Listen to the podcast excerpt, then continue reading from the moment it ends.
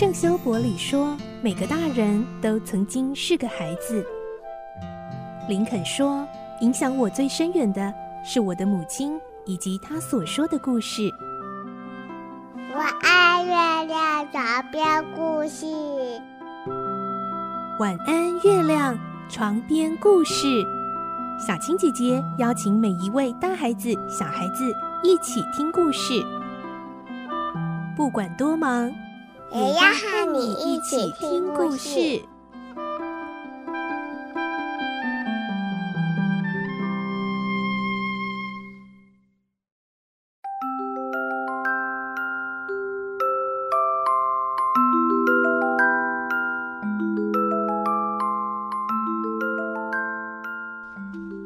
晚安，欢迎你和我们一起听故事。我是小青姐姐，我们继续来听《所罗门王的宝藏》。今天是第七集的故事了。上一集我们听到，克达缅为了这一趟冒险任务，必须找到强壮、勇敢而且忠心的仆人来随行。而后来有一个土人出现了，这位土人青年叫做文保博。原来这位青年的母亲曾经救了克达缅一命哦。而今天我们会听到。找齐了人马之后，亨利男爵他们就要出发了。在这趟旅程中，他们要经过广大的森林，会遇到长颈鹿、大象，也常常要跟土人一起生活。而古特上校因为总是戴着眼镜，所以土人们都称他是玻璃片先生呢。来听今天的故事。《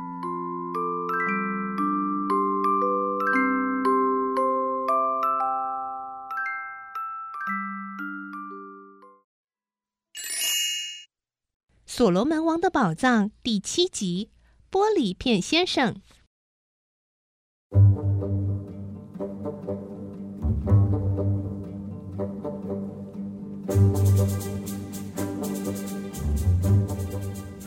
柯达缅终于想起来，在眼前的这位土人青年就是当年的那个孩子。他说：“哦，我想起来了，你有什么事吗？”文保博回答：“听说你要越过沙漠到北方去，是真的吗？”“是真的。”“你为什么要问这个呢？”“如果是真的，我想跟你们一起去，可以吗？”克达免听到这个青年要参加探险，心里非常高兴。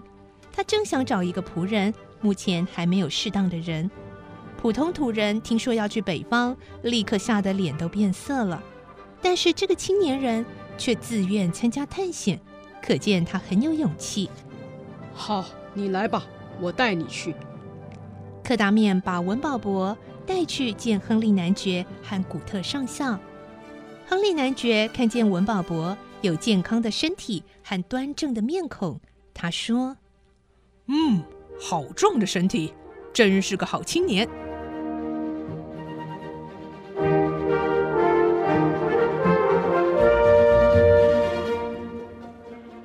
久，克达缅一行人便出发了。他们先根据地图选定了卢坎可河和加尔奎河的交汇处，作为横越沙漠的出发地点。为了抵达探险的出发点，他们从马太比勒动身，就开始遭遇到很多困难和危险。还好，文明社会中长大的亨利男爵和古特上校，既不怕困难，又不畏危险。所以克达缅对他们的探险很有信心，同时三个仆人也很令人满意，更加强了克达缅的自信。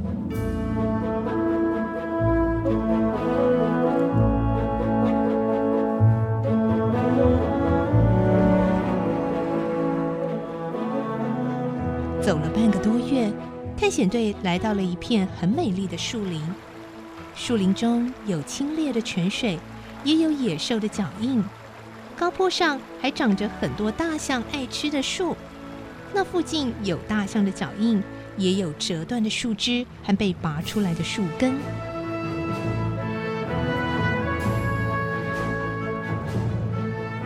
哦，这里有很多大象。亨利男爵听克达缅这样说了以后，就笑着说：“ 哈哈，怎么样？”我们在这里停一两天，看你表演两首，好吗？古特上校感到非常有兴趣。他说：“呵呵，我想一定很有趣。我虽然打猎过很多次，但是从来没有打过像大象这样大的动物呢。柯达冕也十分兴致勃勃，因为这也许是他一生中最后一次猎象的机会了。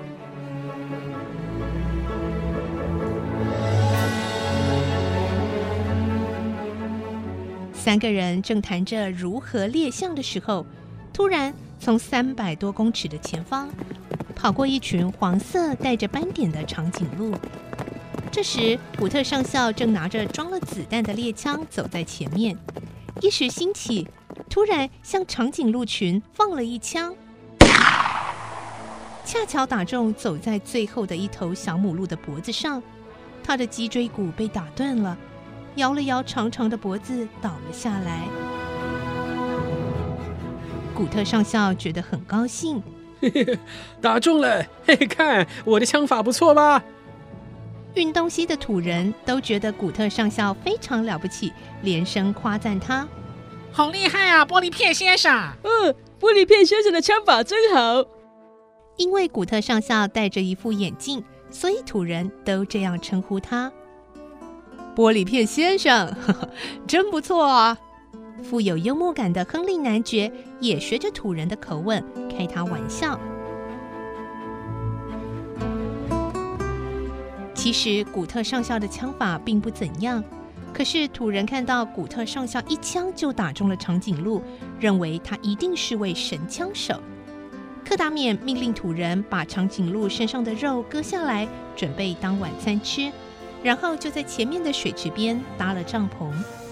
从开始探险以来，克达冕、亨利男爵、古特上校已经成了知心的朋友。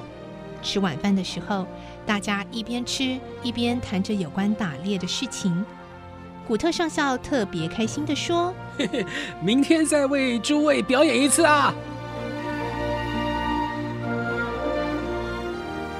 古特上校是个很有趣的人。他到这种野蛮的地方来探险，照样衣冠楚楚，服饰整洁，脸上和头发修整得很干净，连眼镜、假牙也都擦得十分光亮洁白，而且还带着很多衬衫的领子，准备经常更换。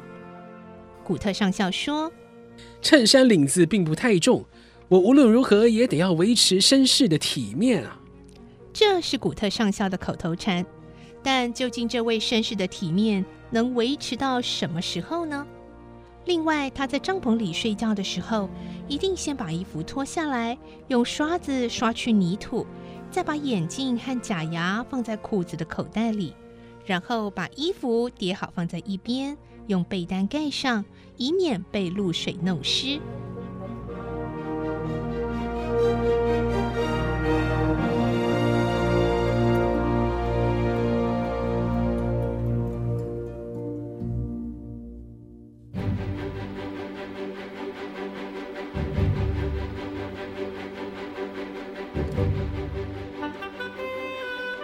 第二天早晨起来，大家立刻准备去猎象。每个人手里拿着枪，身上带着装满了红茶的水瓶，领着三个仆人离开了帐篷。他们没走多远，就发现了许多象的脚印。土人翻土说：“哎呀，好多象啊！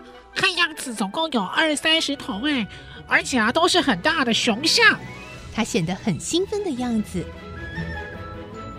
又向前走了一段路，他们看到前方两百公尺的洼地上有三十几头大象，扇着大大的耳朵在那里玩。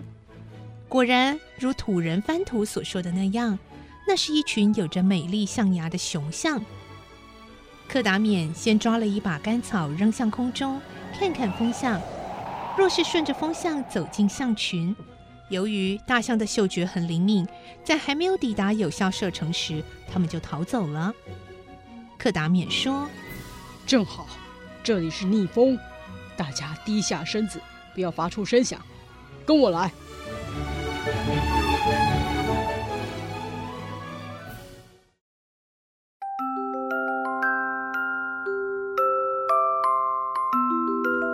在今天的故事当中，我们听到了他们开始在这片非洲草原上开始有打猎的情节喽。不过，小青姐姐要说一下，在当时这个作者写这个故事的那个时空呢，这样子的打猎呢，嗯，算是没有违法，就是没有人规定，所以呢，有很多的猎人会到草原、到树林里面去，呃，做这种。打猎的行为，不过呢，现在呢，已经有很多国家都是会有法律来规定保护这些动物的哦。所以呢，我们在听这个故事的时候，必须先了解当时这个故事的时空背景。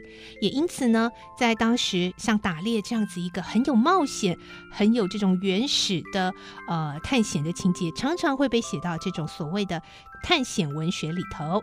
好，所以呢，我们现在大家都知道，人类一定要好好的爱护动物才对哦。